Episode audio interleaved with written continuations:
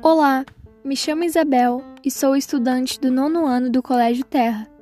Esse é o podcast Informações e Curiosidades sobre a África. A África é conhecida pelo continente do safari, dos leões, tigres, girafas enormes, do maior deserto do mundo, da pobreza e de uma cultura muito bonita. Muitos turistas procuram a África para fazerem safari, o encontro com animais selvagens, nas grandes savanas africanas, está no roteiro de muitos aventureiros. Ela é a região que mais cresce no mundo e é o segundo continente mais populoso do planeta, perdendo apenas para a Ásia.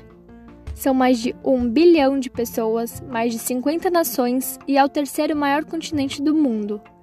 Hábitos pré-históricos ainda são conservados por alguns povos da África.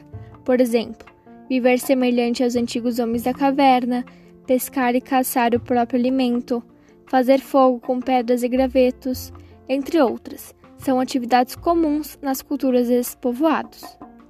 Os africanos contribuíram para a cultura brasileira em uma enormidade de aspectos: dança, música, religião, culinária e idioma.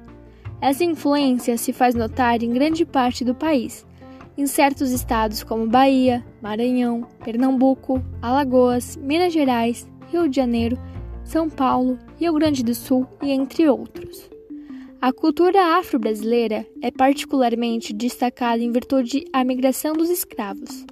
O continente africano, apesar de rico em biodiversidade multicultural, sofre com a extrema pobreza.